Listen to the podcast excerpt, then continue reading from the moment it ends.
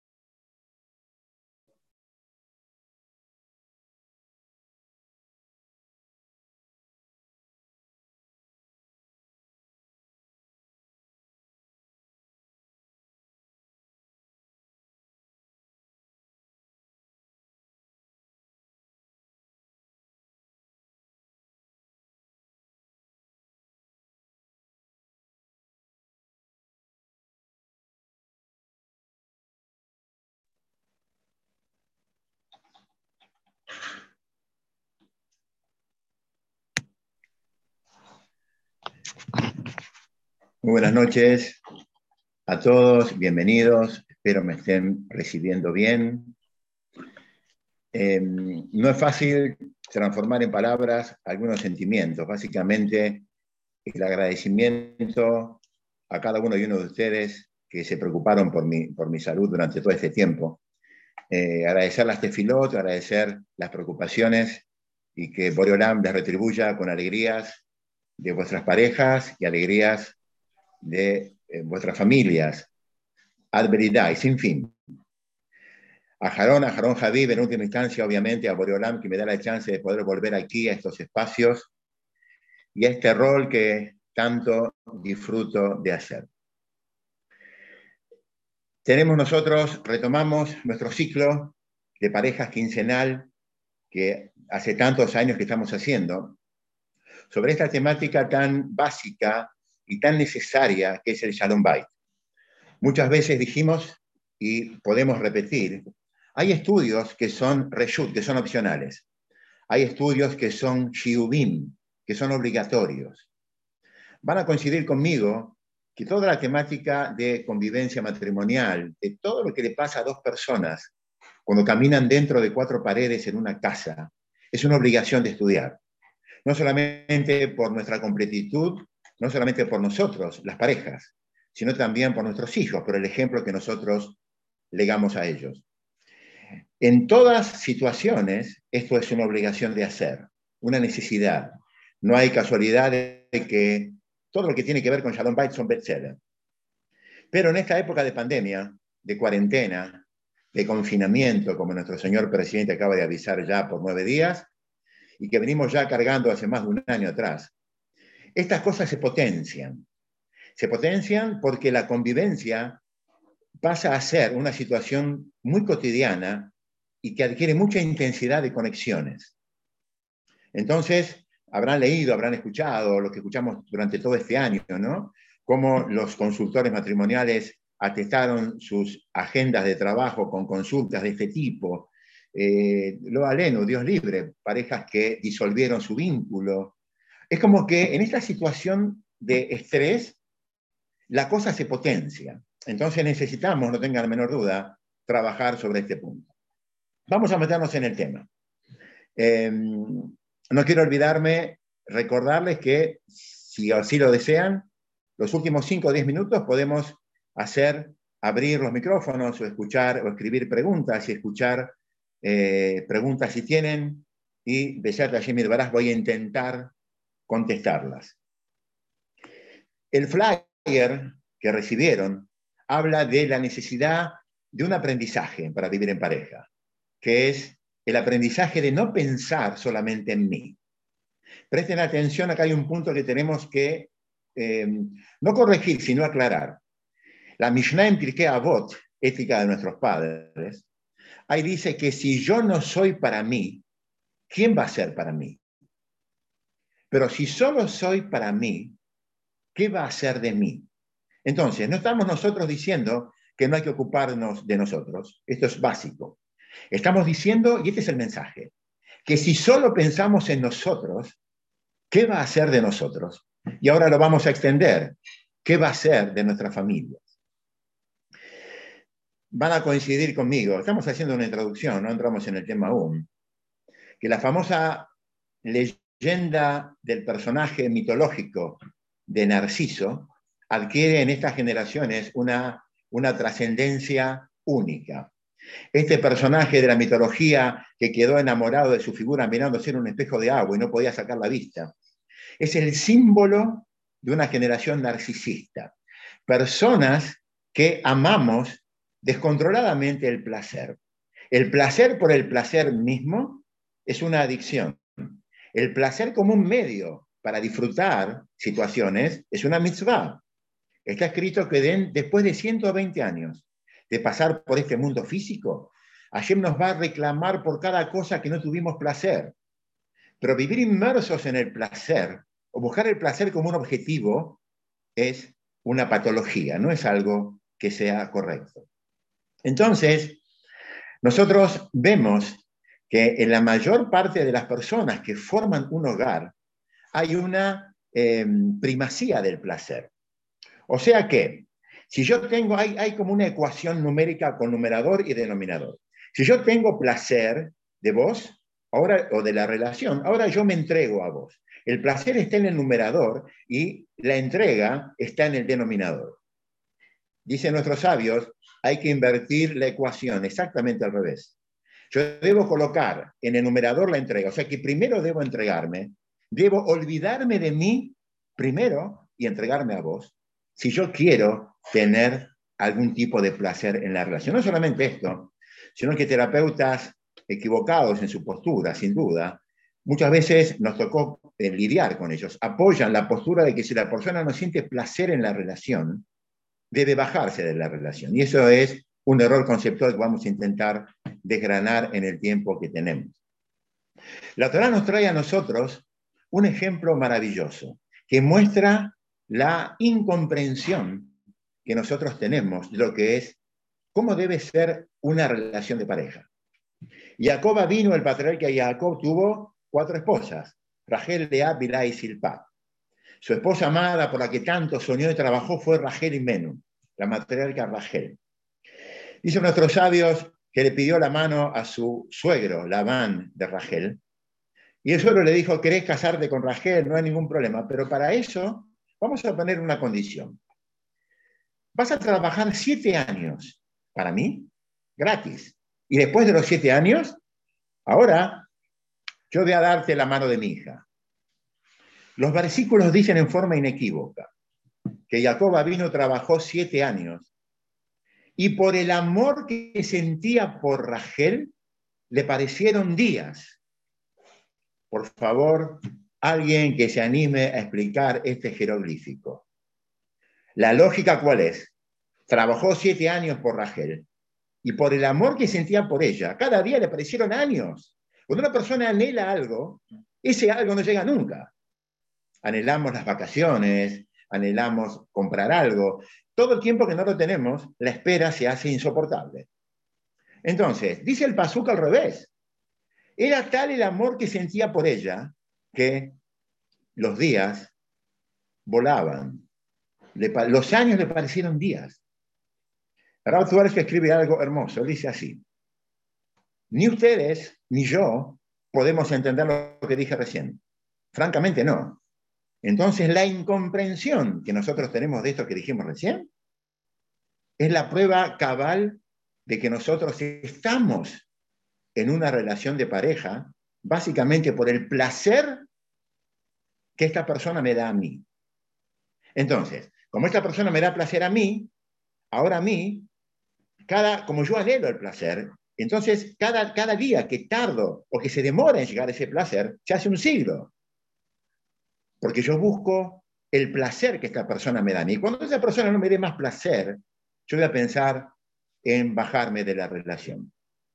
El amor que tenía Jacob vino por Rachel era tan puro y tan auténtico, no enfocado en él, sino enfocado en ella, que él no tenía ansiedad por disfrutar de la relación, porque él estaba enfocado en ella, no en él.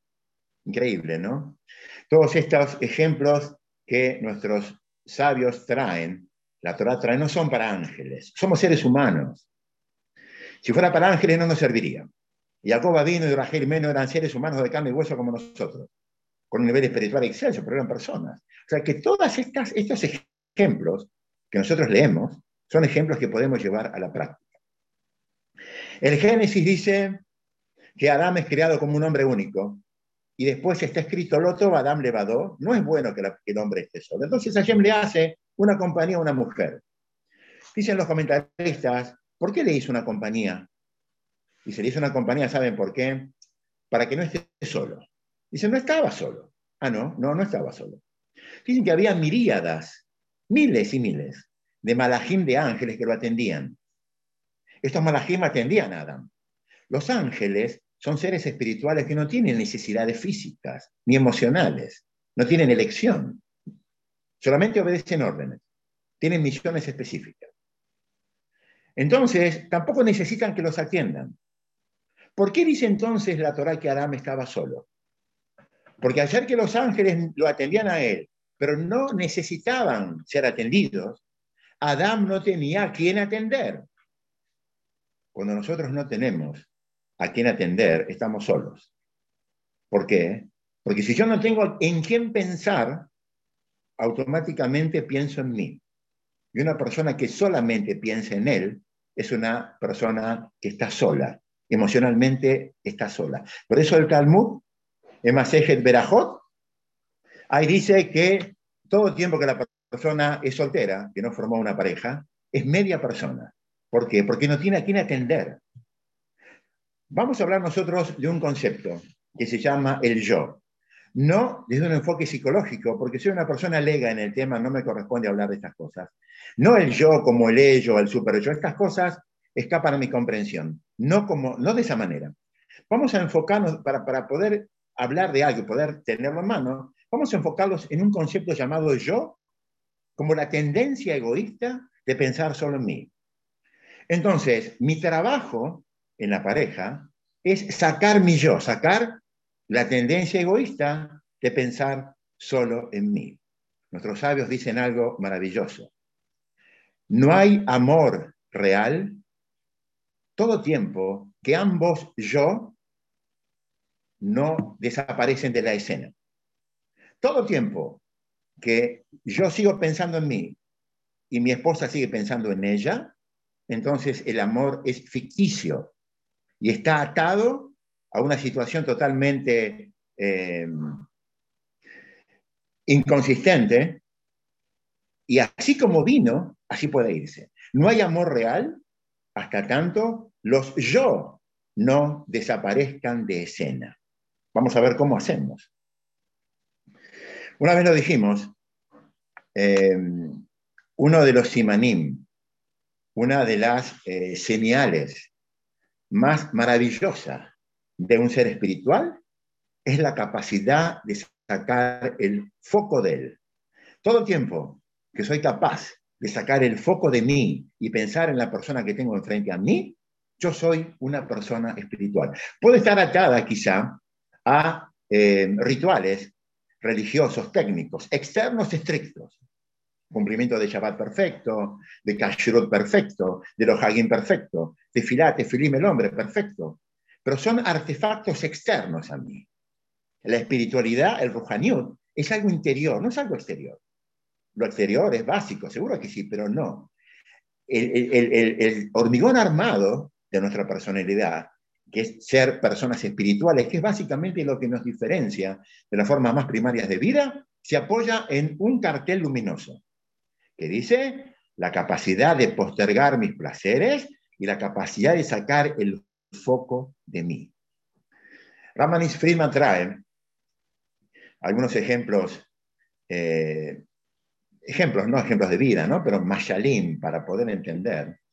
Dicen, eh, si nos dieran cinco minutos, parece medio trágico, perdón, ¿no? pero bueno, pero para, para estudiar, si nos dieran cinco minutos para poder levantarnos de nuestros reposos eternos y asistir a nuestros velatorios, a nuestros funerales. El Rahman y Friedman pregunta, ¿cómo le gustaría a usted que lo recuerden? Usted va a escuchar en ese lugar qué están hablando de usted. ¿Qué usted espera que digan de usted? Que hacía unos asados increíbles que no se le quemaban nunca. Que manejaba por la autopista con su Ferrari a 220 kilómetros con una sola mano. Que tomaba 10 chops de cerveza sin respirar. ¿Qué más quieren que digan? Que vendía 500 rollos de tela por día. ¿Qué le gustaría a usted escuchar que la gente diga de usted? No tenga dudas no solamente que nos gustaría escuchar, sino que lo que se habla en un lugar así, lo valeno, Dios libre que nadie tenga que estar ahí, es la capacidad de entrega que esta persona tenía por las personas. Qué persona increíble, ¿no? Siempre lista para ayudar, para entregarse, para pensar en el otro. En ese momento final, nadie se acuerda de otra habilidad que la habilidad de haber sacado el foco de él. No hay otro pensamiento. Y eso enaltece el recuerdo de las personas. El yo. Vamos a ver cómo sacamos este yo egoísta de pensar en mí, que me aquel, que bloquea la relación de pareja como ninguna otra cosa. Obviamente que los libros de Sharon Bait traen decenas y centenas de capítulos dedicados a situaciones específicas que pueden alterar una relación de dos personas no hay duda. Cantidades hay, podemos hablar desde la falta de confianza, la pelea, los celos, lo que se les ocurra, las críticas. Sin embargo, hay un sustrato bajo de esto, hay un, hay un común denominador. Cuando nosotros tenemos dos personas que son capaces de anular su yo, de dejar de pensar en ellos, sistemáticamente los problemas se minimizan. No es magia, no es una alquimia mágica, los problemas se minimizan y puede manejarse de otra manera. Una historia hasídica muy simpática. Hay un, hay un rebe hasídico, un rebe hasídico hace 200 años atrás, un poquito más, después posterior al Baal llamado Rab Suya. Dice que Rab Suya iba a ver a su rebe, no era rebe todavía, Rab Suya, era un personaje muy especial. Entonces, cuando llegaba a la, casa, a, la oficina de su Rab, Rab Suya golpeaba la puerta. Y le preguntaban, ¿quién es? Y Rab Suya decía, yo, yo, soy yo. ¿Quién es? Yo, yo, soy yo. Abrió la puerta y entraba Rab Suya a la oficina de su Rab. Una vez el Rab le dijo, mira, quiero pedirte algo, pero no me preguntes por qué. Quiero que vayas a esta cantina, que es un lugar medio bajo para vos, pero no importa. Que te sientes ahí, que te pidas algo para tomar y que te quedes por lo menos una hora. Dijo Rebe, este lugar no es un lugar para personas como nosotros. Yo te lo pido. Lo que Rebe pide, pide. O sea que Rapsuya no tiene mucha opción. Va Rapsuya a ese lugar, se sienta, pide algo para tomar. Pasan 40 minutos mira a la gente baja que pulula en torno a él, alcohólicos y de, lo peor que se imaginen. Piensen en Rusia o Polonia del siglo XVII, siglo XVIII. Entonces, ucranianos brutos y entonces el rap, suya se pregunta, ¿y qué hago yo aquí? Pero el rap me dijo una hora. Yo a la hora yo me paro y me voy. Es imposible estar acá. Antes que se cumpla la hora, se para el dueño de la cantina y dice, señores, nadie se va a mover de aquí. ¿Qué pasó? Cierran las puertas. ¿Qué pasó? Habían, aparentemente, dice el, dueño de la cantina, habían unos cubiertos de oro arriba del mostrador que eran míos y desaparecieron. Nadie va a moverse de aquí hasta que aparezcan los cubiertos. Cierran las puertas. Ram se para, se acerca y le dice, mire, ¿sabe qué? Usted sabe, yo soy rabino, nosotros no acostumbramos a estas cosas. Si, si están atentos, me deja salir. Dijo, nadie se va a mover de aquí. empiezan a mandan un, empleado, empieza a revisar a la gente que está sentada ahí y encuentran los cubiertos de oro en el bolsillo del saco del Rab suya. Alguien se lo puso, obviamente. Entonces se abalanzan todos sobre él y empiezan a golpearlo. Y él grita, yo no, yo no, yo no fui, yo no, yo no, y le pegan, le pegan, le pegan, yo no, yo no, yo no, yo no, yo no. Pobre Rab suya, se cansan de pegarle, lo agarran de la ropa, lo tiran al piso, lo sacan afuera de la cantina. Golpeado y magullado, va al otro día a ver al rebe y le dice, ¿qué me hizo? Me mandó un lugar en el cual me hicieron, me colocaron algo que yo no robé, y encima me pegaron y fue a una situación muy fea. ¿Cuál era el objetivo de estar aquí? Decime, ¿qué dijiste vos? le dijo el rebe, cuando la gente te golpeaba y te acusaba de un robo que vos no hiciste. No tengo duda que vos no lo hiciste. ¿Qué decías? yo decía, yo no, yo no fui, yo no fui. Muy bien. ¿Cuántas veces dijiste yo no? No me acuerdo, muchas. Cada vez que dijiste yo no, era para expiar el error de golpear la puerta y decir, ¿quién es? Yo, yo soy, yo soy. Hay un solo yo, supremo, que es el creador del mundo. Aprendí a no usar esa palabra. Nosotros no somos yo, nosotros somos personas entregadas a las personas. Hay un solo yo, individual, supremo, omnipotente, que habita las esferas celestiales, no nosotros. Si esto te sirvió para aprender, entonces el aprendizaje tuvo sentido. Vamos a empezar a meternos en el tema rápidamente. La primera pregunta entonces, el trabajo es sacar el yo egoísta que tengo enfrente mío y dejar de pensar en mí, pensar en mi esposa o mi esposo, ¿no? Yo voy a hablar en masculino, así me va a salir en forma natural. La primera pregunta es, ¿es natural esto en nosotros o no? O sea, ¿es natural que sistemáticamente yo piense en mí? ¿Es natural esto o no? O quizá hay personas que nunca piensan en ellos. El Job, un personaje del, del Naj, nos trae la respuesta. En el libro de Job está escrito Air Pere Adam y Valer. ¿Qué es Air Pere Adam y Valer? Dice que la persona nace como un animal salvaje, guiado por su instinto de conservación y su instinto de darse placeres sistemáticamente. O sea que Dios nos enseña que no es algo natural. Y es algo totalmente ajeno a mí, sacar el foco de mí. Dar el último vaso de agua que tenemos, entregar contención cuando no la tengo, eh, dar eh, consejos cuando no tengo ánimo para hacerlo. Es un trabajo, es una boda. Y es tan maravilloso este trabajo que él va más lejos. Él dice, toda la creación del mundo buscó que la persona logre dejar de pensar en él, que logre sacar el foco de él. Todo el trabajo, la briá, Boreolam Dios, lo hizo para conseguir esto. ¿Por qué? Porque nosotros no somos Adán, no somos personas todo el tiempo que solamente pensamos en nosotros. Em, y estructuró, armó nuestras vidas de una manera tan maravillosa, vamos a ver cómo, que cada paso en la vida nos ayuda a olvidarnos de nosotros. Así debería ser, ¿no? Hay casos que no aprendemos, pero bueno, el objetivo es aprender. Por ese motivo, la pareja está, está conformada, está constituida por dos seres insólitamente diferentes, totalmente distintos. Para que sea una, un misayón, una prueba tremenda, contener a una esposa, a una mujer que piensa diferente a mí, convivir con alguien que tiene psicológicamente una base totalmente diferente a la mía. Puedo estar en cuatro paredes con mis amigos, difícilmente haya roces. Hashem nos puso en un hogar con alguien que es diametralmente opuesto. ¿Para qué? Para que yo empiece a trabajar. Y el trabajo consiste en que todo tiempo que yo pienso en ella, y no solamente pienso en mí, sistemáticamente la situación conflictiva empieza a bajar. Vamos a verlo. Los Yudim, a pesar de que Job dice que nacemos como animales salvajes, tenemos un hándicap. Tenemos un mapa genético, espiritual, que ya tiene como codificada la capacidad de entrega. Los Yudim somos conocidos en el mundo como personas para el Gesed. Este no es momento para hacer una encuesta, pero habitualmente las personas se sorprenden de nosotros y dicen, la verdad, ¿cómo se ayudan entre ustedes? Qué bárbaro, ¿no?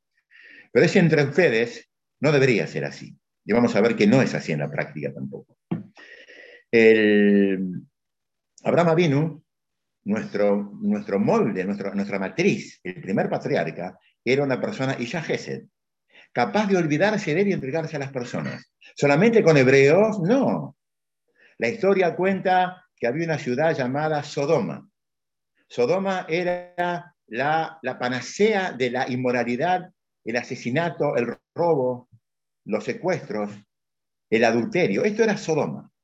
Sin embargo, cuando Abraham se entera que Hashem va a destruir Sedom, Sodoma, empieza a buscar todas las maneras para que esto no ocurra. Abraham vino dice a Shofet Colares voy a hacer mishpat. ¿Acaso el juez del mundo no va a hacer justicia? ¿Va a matar gente inocente? Quizás haya gente buena ahí adentro. La gente de Sedom no eran Yehudim, no eran hebreos. Abraham tampoco era judío, ¿no? Era hebreo, no judío. Pero no eran hebreos. Eran personas de la peor calaña que podamos entender. Sin embargo, Abraham vino apuesta en algo maravilloso. Él apuesta en el bien natural, la bondad innata que habita en cada uno de nosotros. Hay una, incluso así, afirmaje, ¿no? Incluso, cuando como Yudín tenemos capacidad de entrega, el momento más álgido en el cual se pone a prueba nuestra capacidad para sacar el yo es cuando estamos cara a cara con nuestras parejas. Una pequeña historia para ir matizando el shiur y que no se me duerman. La historia la cuenta Ramani Friedman, es muy linda. Quizá en algún momento los que me escuchan hace tanto tiempo la escucharon, pido disculpas, pero estamos estudiando y a veces en el estudio hay que repetir mensajes, pero es apasionante. Dicen que cuenta la historia, una historia real. Está contada por, él, por, él, por ambos, por el marido y por la esposa. Cuentan que esta mujer tenía una costumbre. ¿Cuál era la costumbre? Ella tenía insomnio. Entonces, para combatir el insomnio, se preparaba un vaso de leche caliente con azúcar todas las noches. Se llevaba la leche tibia a la cama y tomaba esto, se relajaba y dormía. Una noche se va a acostar, queda acostada ahí. Entonces entra su marido, ya con su pijama puesto, y le dice, ¿y tu vaso de leche qué pasó hoy? Ella se sonríe, lo mira. ¿Qué pasa? ¿No tomás? ¿No te, ¿No te sentís bien? Ella se sonríe y lo mira y le dice, entonces el esposo le dice, eh, ¿no hay más? ¿No hay? No, no había más leche. Lo sigue mirando, y la mujer se empieza a sonreír, entonces el marido le dice, ¿no me estarás insinuando que a las una de la mañana vaya a buscar un sachet de leche, no? Y la mujer se ríe y exclama y mueve sus manos. Obviamente le estaba diciendo esto. Ahora la historia es contada por la esposa. ¿Cómo sigue la historia? Dice que este señor se sienta en su cama, se queda un instante y se va a acostar o no se va a acostar. Y de golpe se para. Se para, va a la pieza contigua donde tiene la ropa. Aparentemente se va a vestir. Va a salir a comprar leche a la una de la mañana para su esposa. ¿Qué es esto? Increíble. Su esposa sigue en silencio absoluto, no habla. Escucha que pega un portazo, escucha que abre violentamente la puerta del placar para sacar la ropa, escucha que patea un zapato que había quedado en la pieza tirado, y su esposa, nada. Se viste. Ahora la historia la sigue contando el marido. El marido dice, no podía conmigo, pero me vestí igual. Fui a la puerta, se escucha otro portazo que cierra y se va, Va, compra, no sé dónde habrá conseguido su sachet de leche y vuelve. Él sigue contando. Cuando volví, ya me sentía mejor, ya me había calmado un poco. Llegó, calentó la leche, le puso el azúcar en la medida que ella tomaba y se la llevó a la cama. Increíble. Cuando se la llevó a la cama, él dice, ya me sentía Superman. Superman. Increíble. ¿Qué hice? Volví a sacarme la ropa y volví acostarme. Dije buenas noches y me dormí. Ahora la mujer toma el hilo de la historia y ella dice, cuando él me preguntó por qué no había traído el vaso derecho a mi mesita de luz, no me animé a decirle que vaya a comprar, solamente me sonreí como diciendo, me olvidé esta vez, pero vos sabés que sin esto yo no puedo dormir. Cuando me preguntó, ¿me estás insinuando que vas a comprar? Tampoco me animé a decirle anda a comprar. Quería ver qué iba a hacer él. Volví a sonreírme. Cuando escuché los ruidos de las puertas y los golpes del placar y el zapato que volaba, porque si no se tropezó, lo habrá pateado con intencionalidad, me preocupé por no corregirlo. ¿Qué dice una persona en una situación así? ¿Sabe qué dicen? Yo escucho los portazos y digo, no, ¿sabes qué? ¿Sabes qué? Mira, déjalo. Mira, si vas a ir a comprar así, no lo hagas, porque imagínate cómo me va a caer a mí el vaso derecho. Entonces mejor no lo hagas. Me contuve. ¿Sabe por qué me contuve? Me contuve porque había una lucha interior en mi esposo. Él estaba luchando por sacar su yo. Si yo lo cortaba en el medio del proceso, entonces él iba a fracasar en el intento. Yo tenía que dejarlo solo. Cada ruido de la bisagra del placar o cada portazo que escuchaba era su lucha denodada por expulsar a un yo que le decía, lo importante es dormir. Lo importante sos vos, no ella. Ella no compró. Es su problema, no es mi problema. Pero él es una persona especial, mi esposo. Y había una lucha interior. Y yo quise dejar que siga. Porque él necesitaba vencer esta situación, no yo. Yo voy a dormirme sin esta leche, no había problema. Obviamente, algunos esposos se preguntarán, pero esto es, así todas las noches, es, un problema. Obviamente que no, obviamente que hay límites, bien se entiende que es una situación excepcional, eh, no es una cosa raguil, una cosa raguil habitual ya es una falta de consideración, seguro que sí. Pero era una situación puntual, dice Friedman. Ella ayudó a construir el mundo de su esposo. Cuando él volvió con el vaso de leche, él dijo, yo me sentí Superman.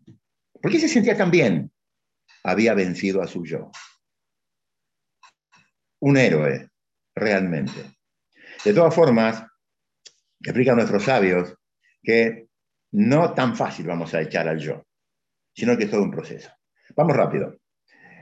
Vamos a intentar ver ahora lentamente, vamos a hacer una pregunta que obviamente no pueden contestar, pero si quieren al final la pueden contestar. La pregunta dice así, la Torah está armada en mitzvot, el yadut está estructurado en mitzvot. Un día no puedo comer, un día no puedo trabajar, con esta persona me puedo casar, así me puedo vestir, mil cosas. No puedo empezar con intereses, debo entregar mi macer, mi diezmo, mil cosas. Diríamos nosotros que las mitzvot vienen a entrenarnos a ir a quebrarnos, a ir en contra de mi yo. Acuérdense que nacemos con un yo gigante, una tendencia egoísta gigante, y todo el trabajo de la persona es llegar a la edad adulta para formar un hogar y ser capaz de sacar su yo, de quebrar su yo, su egoísmo, ¿sí? su pensar solamente en él. Entonces la pregunta es que estas mitzvot que nosotros hacemos nos entrenan para no hacer lo que nosotros queremos siempre, mi yo quiere comer, quiere trabajar este día y yo no, yo no lo voy a dejar. Ahora, la pregunta cuál es. ¿Qué les parece a ustedes? ¿Es correcto decir que a mayor espiritualidad, mayor mundo de mitzvot, mayor estabilidad hogareña, podemos nosotros decir que el Shalom Bait se apoya, en el caso nuestro como Yehudim, en mi capacidad de quebrarme, en el entrenamiento de mis votos que yo tengo.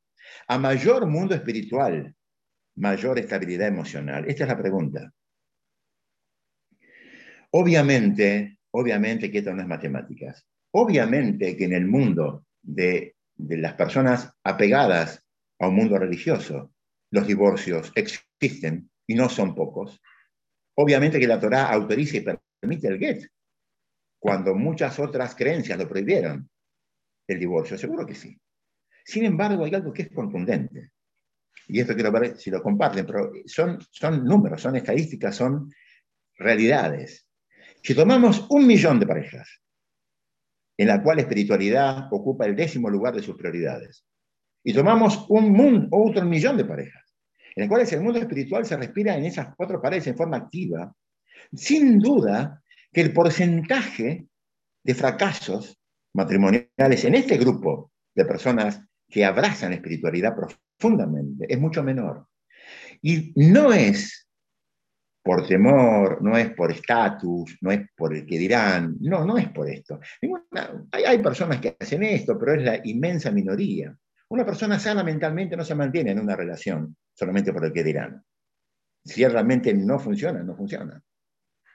Entonces, sin duda, que la Torá y el judaísmo nos regaló un sistema de mitzvot en el cual nosotros tenemos que subyugar nuestra voluntad a la voluntad del creador del mundo. Y es un entrenamiento para no levantar la voz cuando nos levantan la voz.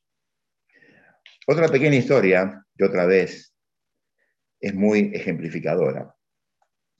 Seher Sadil Ibrahá, Galinsky, eh, visitaba Argentina hace muchos años, falleció no hace muchos años, cinco o seis años atrás una persona de baja estatura, muy simpático, muy, muy, eh, muy despierto, muy inteligente, muy vivo, como decimos nosotros. ¿no? Él contaba, él siempre le gustaba contar una historia que viene a ejemplificar esto. El rab en Israel era rab de las Hayalot, de las soldadas. Entonces, eh, la rabanuta del ejército también, le obliga, la rabanuta obliga al ejército a que las, eh, los soldados reciban una capacitación de yadú, de musar, de ética. Entonces el rab iba, no sé si una vez por semana, cada 15 días, ahí a visitar a las soldadas y les daba su shur de musar, de ética. Entonces las soldadas, eh, lo último que quieren hacer es escuchar al rab, pero están obligadas, el ejército las obliga a hacer esto, no tienen opción. Entonces tienen, se sientan ahí así, a esperar cuándo termina, ¿no? Empiezan a mirar la hora, a ver cuándo se va. Entonces el rab está obligado a dar y ellas obligadas a escuchar, no hay una situación más, más desagradable. El rab cuenta que una vez llegó ahí, entonces otra vez empieza a hablar y todas empiezan ahí a fastidiarse. Le dice, rab, vamos a hacer un trato. Ustedes se agotan de escucharme. Y para mí, créanme, no es fácil hablar cuando sé que el que está enfrente no me quiere escuchar. Entonces vamos a hacer un trato. Yo voy a hablar cinco minutos. Si después de cinco minutos tienen que seguir hablando, yo sigo. Si no, paramos acá. ¿Les parece bien? Pero estos cinco minutos, les pido por favor que presten atención. ¿Sí? Vamos a prestar atención, intentemos captar algo. Bueno, muy bien. Hacen el trato, ahora todos dejan lo que están haciendo y escuchan al rabo con atención. El rabo empieza diciendo así. Ustedes saben que los, que los noviazgos religiosos no son físicos. Sí, sabemos, son personas muy aburridas, muy bien. No son físicos, no son físicos por mil motivos, no viene el caso. Y ustedes saben, ¿sabían eso? Sí, sabían, muy bien. Y ustedes saben, quizá otra cosa no sepan. Cuando llegan a la JUPA, estos chicos por primera vez se van a dar la mano. Nunca antes se dieron la mano. O sea que hay un contacto físico muy intenso y una sensación muy fuerte. Nunca se, nunca se dieron la mano, muy fuerte.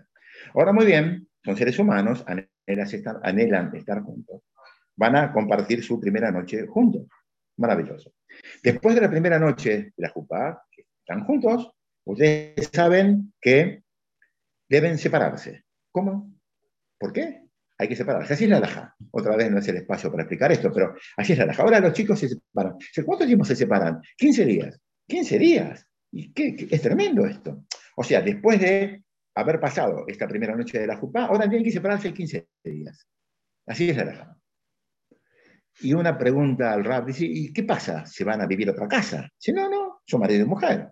Viven ambos en la misma, duermen en la misma pieza. Dice, pero ¿cómo? Estos chicos se casan jóvenes. Tienen 21 años, 22 años, 23 años. El rap decía en chiste, siempre, eh, ¿qué ponen? Dice ahí, un, el ejército, de, la infantería en el medio, la, la, caballería, ¿qué ponen para evitar que se toque? No se pueden tocar no pueden colocar uno el dedo encima del otro. 15 días. Antes, cuando era obvio, era la habitualidad, pero ahora es mucho más difícil evitar el contacto y lo consiguen. Entonces las chicas se escuchan y dicen, ¿a dónde irá este rabino? ¿Cuál es el mensaje de esto?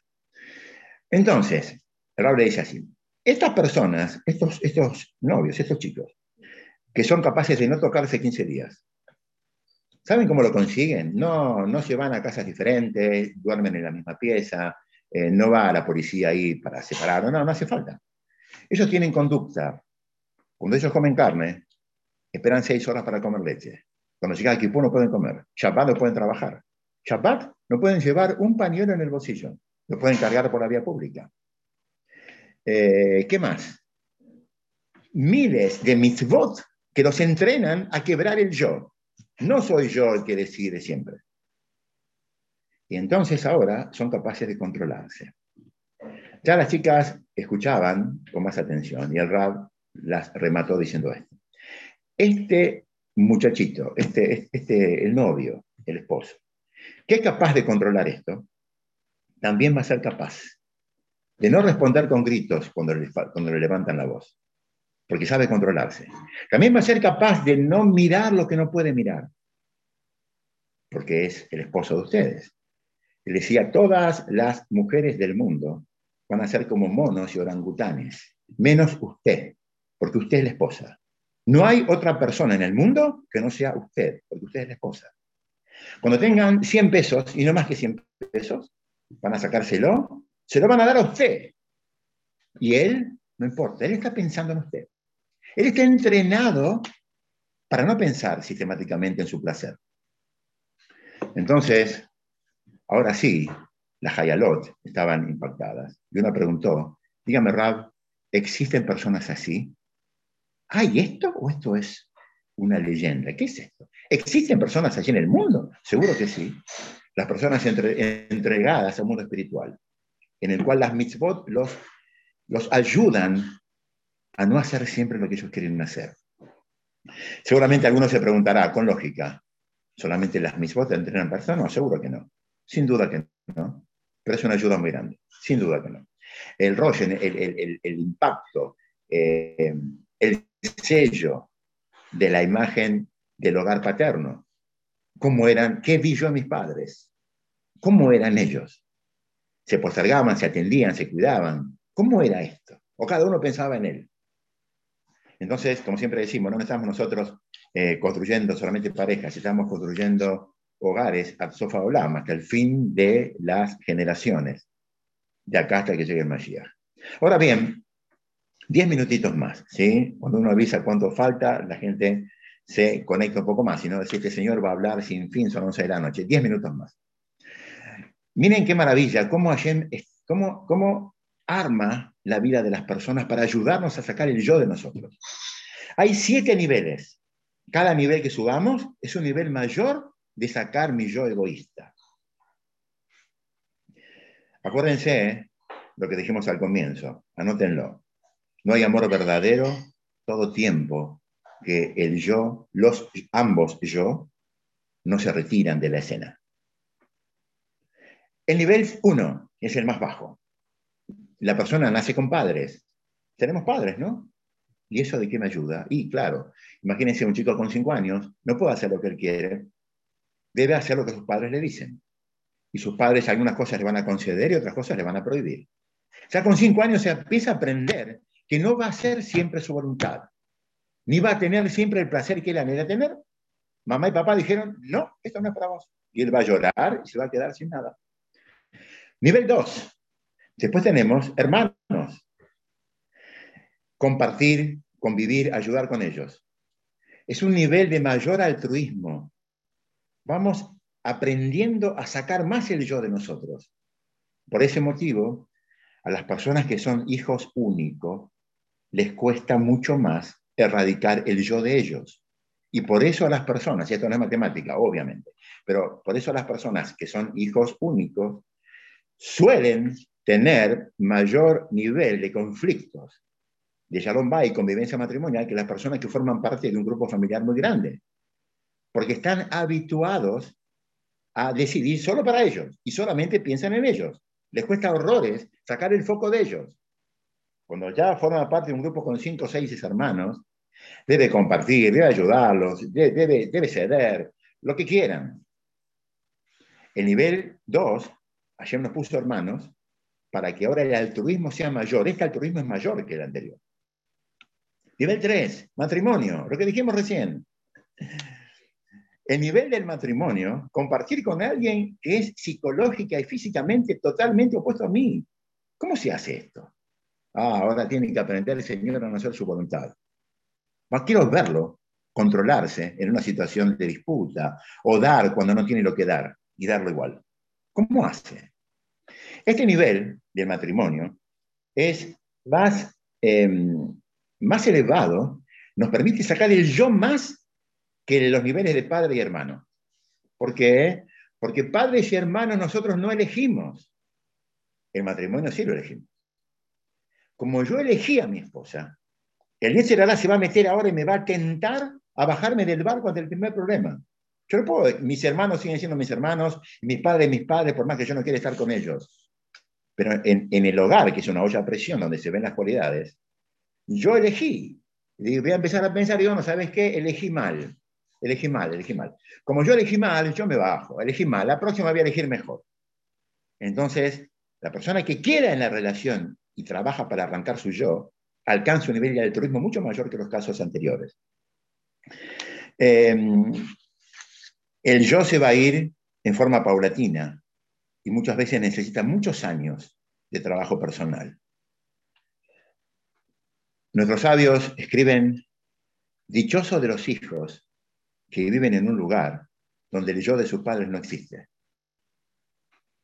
Vamos a un nivel más. Dijimos padres, hermanos, matrimonio, cada vez más. ¿sí? Ahora Hashem quiere ayudarnos más, hijos. El nivel de los hijos es más fuerte, el yo es más, eh, el, efecto de arrancar el yo, la ayuda por arrancar el yo es mucho más grande. Hasta no ser padres, vivimos en la burbuja del yo. O sea que el matrimonio, en cierta manera, es un contrato bilateral en el cual las dos partes se benefician. Tenemos beneficios, por más que yo saque el yo de me entregue, pero hay beneficios, seguramente que sí la soledad, que está controlada, la atención, los hijos, seguro que es un beneficio. Pero los hijos, ¿el beneficio cuál es? Cero. Es una relación prácticamente unilateral. No solamente que no queremos recibir de ellos, anhelamos nunca recibir que necesitar de ellos, sino que disfrutamos de darles. Es un momento en el cual somos elevados al máximo, a uno de los niveles más altos del yo de, sacar el yo, ¿no? del altruismo. Pero Hashem quiso más. Dijo, padres, hermanos, hijos, matrimonio, ¿qué tienen en común? Son lazos emocionales. Sería casi em, anormal y lógico que no tengamos, que no haya conexión emocional, porque son lazos naturales biológicos. Entonces, ¿qué hizo? Puso una mitzvah en la Torah que se llama Beatale de Moja vas a amar a tu prójimo como a vos mismo. Entonces, ahora nosotros empezamos a trabajar para compadecernos de personas que ni conocemos.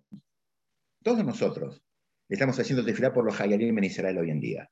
¿Conocemos a ellos? A nadie. A nadie. Recién me llegó por mensaje eh, Rahamim si no me equivoco, decía para la más de él, un soldado herido en Gaza, están todos haciendo desfilar por él. Usted lo conoce, yo no lo conozco, no tengo la menor idea. Y la chance de conocerlo es cero bajo cero. Y hacemos desfilar por él. La capacidad ahora de pensar en alguien que yo ni conozco. Pero hay más. La gente quiso ayudarnos más. Y puso las religiones, las creencias. Miren qué interesante. Incluso el catolicismo, el islam, que son creencias que nosotros no compartimos y obviamente que no son correctas. Hashem las puso en el mundo para qué? Para entrenar a las personas a ser Gesed. ¿No? Ama a tu prójimo como a ti mismo, todas las, eh, caritas, todas estas cosas, personas nobles que trabajan por, por, eh, por objetivos comunes, comunitarios, sociales, para entrenarlos también a ellos de esa manera. Y a nosotros ni hablar, ¿no? Todo lo que tiene que ver con las misiones que vimos recién. Y falta un nivel más. El último nivel que Hashem nos ayuda es la ancianidad. Cuando ya el cuerpo está débil, cuando ya el cuerpo empieza a fallar, cuando ya el yo que busca los placeres, el dinero, la comida, la lujuria, las posesiones, ya empieza a perder el sabor de estas cosas. La audición y la visión empiezan a aplacarse. El Yetzerará, las tentaciones ingresan básicamente por los ojos. Y ya, Hashem nos ayuda, ya no vemos tan bien y ya no escuchamos tan bien. Entonces el yo interior empieza a minimizarse. Y empiezan las preguntas existenciales. ¿Qué hice de mi vida? ¿Hay vida después de la muerte? ¿Qué hay después de esto? El yo se minimiza, ¿para qué viví? Entonces, la ancianidad es otro regalo maravilloso para que la persona empiece a aplacar su yo. Y habitualmente, salvo casos que no tienen cura, se llega a la ancianidad con una gran capacidad para sacar el foco de uno. Vamos a hacer dos preguntas para cerrar el tema y después si quieren preguntar, de Simha yo puedo escuchar, no me comprometo a responder, pero escuchar puedo escuchar. Ahora sentimos a una pareja delante nuestro.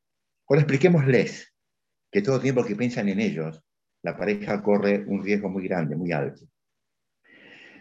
Si están juntos no van a contestar. Vamos a sacar a la señora afuera, vamos a quedarnos con el señor. Y vamos a preguntar, vamos a explicarle esta cosa. ¿Qué va a decir él? Después, ¿qué va a decir ella? Es igual, ¿no? Es, igual. ¿Cuál es la pregunta más común de esta? La, pregunta más habitual es, ¿quién empieza? ¿Empiezo yo? ¿Por qué yo? Empieza ella.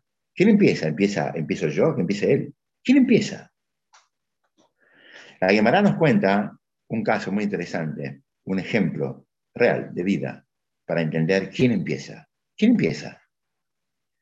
Si empezamos con quién empieza, otra vez el yo empieza a. Es, es prueba irrefutable que el yo me está manejando a mí. ¿no? Entonces, la Gemara trae un caso muy interesante que dice así: había un rab llamado Rabbi Ilai. Rabbi Ilai recibe una vez una, una, una pregunta de eh, unas personas que tenían un árbol dentro de su, casa y las ramas del árbol salían al, al, dominio público, a la calle. Los transeúntes se molestaban con esto. Hay ramas que molestan el paso de las personas. Y dijeron, mire, señor, ¿sabe qué? O usted las corta mañana o se las cortamos nosotros. Entonces estas personas, los dueños de la casa, fueron a ver al Rabbi Lai y le preguntaron, Rab, ¿cómo es esto? ¿Estas personas tienen derecho a cortarnos las ramas a nosotros? Rab dijo, qué buena pregunta. Déjenme pensar. Y mañana les voy a contestar. Todos dicen, eh, hace falta pensar mucho esta respuesta. Es algo mío que está invadiendo el dominio público. Seguro que es, incorrecto, tengo que cortarla. Y si no las corto, esta gente la va a cortar y tienen razón de cortarla. ¿Cuál es la pregunta? No, la, respuesta era muy fácil, pero Rabí Lai tenía eh, otro problema. Él también tenía un árbol que tenía las ramas que serían hacia afuera. Y no la había cortado todavía. Él dijo, yo no puedo exigir a una persona que haga algo cuando yo no lo hice todavía. Esto es el ABC del concepto de sacar el yo de mí. Si yo voy a esperar, voy a pensar, voy a pretender que empiece la persona que está enfrente a mí, no estoy entendiendo Bijlal, cómo, no estoy entendiendo básicamente cómo funciona una pareja. No solamente que no debe empezar el que tengo enfrente, debo empezar yo, sino que no soy un mártir por hacer esto. No solamente que construyo el mundo de mi esposa, sino que más aún, no hay completitud personal mayor que sacar el yo de mí y el disfrute máximo de entregarme a las personas. Una pregunta es quién empieza. Ya la contestamos. Hay una segunda pregunta. La segunda pregunta que traen los libros es muy conocida y hay, un mashal también, hay un ejemplo de vida muy real, y con esto terminamos. Em, la pregunta es, quizá yo me pregunte si la persona que tengo enfrente se merece esto. Ok, yo empiezo, ¿no? hay que empezar, empezamos, pero la verdad, ¿se merece esto? No lo encuentro en méritos para que se merezca esto. Entonces la respuesta vuelve a ser contundente otra vez. Nosotros no debemos ver a nuestras parejas, que estamos hablando de esto, a las personas en general, ¿no? como lo que son. sino que debemos ver como lo que pueden llegar a ser si yo apuesto en ellas. Las parejas se arman, los shidujin se construyen en el Shamaim. Hashem no se equivoca. A es para B. ¿Y los divorcios cómo funcionan? Yo puedo tener la masa de una torta perfecta, pero si yo pongo el horno a 500 grados y la dejo 5 horas, se va a quemar. La masa es perfecta, pero la temperatura debe ser perfecta. ¿Qué es la temperatura? Dos personas que son capaces de olvidarse de ellos para entender que me pusieron al lado de esta persona para que yo construya el mundo de ella, o el mundo de él, perdón, ¿no? Entonces, otra vez, para dar un cierre a la idea y terminar el tema, que es interminable, pero era un bosquejo para dejar las bases sentadas para clases próximas. El mundo fue creado con un ser totalmente egoísta, un animal salvaje, prácticamente como escribe yo. Y todo el trabajo de la creación, en cada etapa de la vida, es ayudarlo a que pueda sacar este yo egoísta de él. Cuando él logra sacar este yo egoísta de él, completa su mundo, completa el mundo de su pareja y completa el mundo de sus hijos con el ejemplo que le está dando. Nada de lo que se nos pide pertenece a ángeles. Nada de lo que se nos exige no está en nuestro mundo hacer. Hacemos tefilá en una sociedad muy compleja, donde el narcisismo y el pensar exclusivamente en mis placeres y mis intereses es el común denominador. Y debemos enfrentar desafíos diarios y preguntarnos si la razón es nuestra o no. Pero si usted se pregunta si la razón es nuestra o no, si esta es la forma correcta o no, o la forma eh, perversa de la, de la calle, mire la historia de Amisrael, mire los milenios de historia de familias sólidas, en un nivel de construcción en el cual ninguna sociedad se le acercó ni, ni, de cerca a una situación así. Y hay razón que nosotros podamos, de a poco, el yo no se va a ir rápidamente. Primero, entender la necesidad de hacerlo. Y segundo, de a poquito, intentar llevarlo a la práctica. Gracias a todos, ya es muy tarde, tenemos que descansar. Un placer inmenso volver a estar en contacto. Y si quieren, cinco minutos, no más. Si alguien quiere hacer alguna pregunta, de Simha podemos intentar escuchar.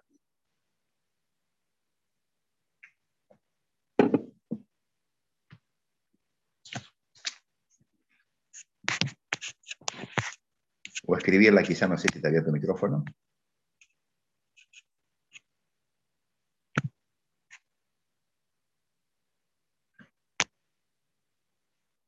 Ok, entonces. Un saludo cordial, Shabbat Shalom para todos y espero que estén muy bien. Gracias, muchas gracias.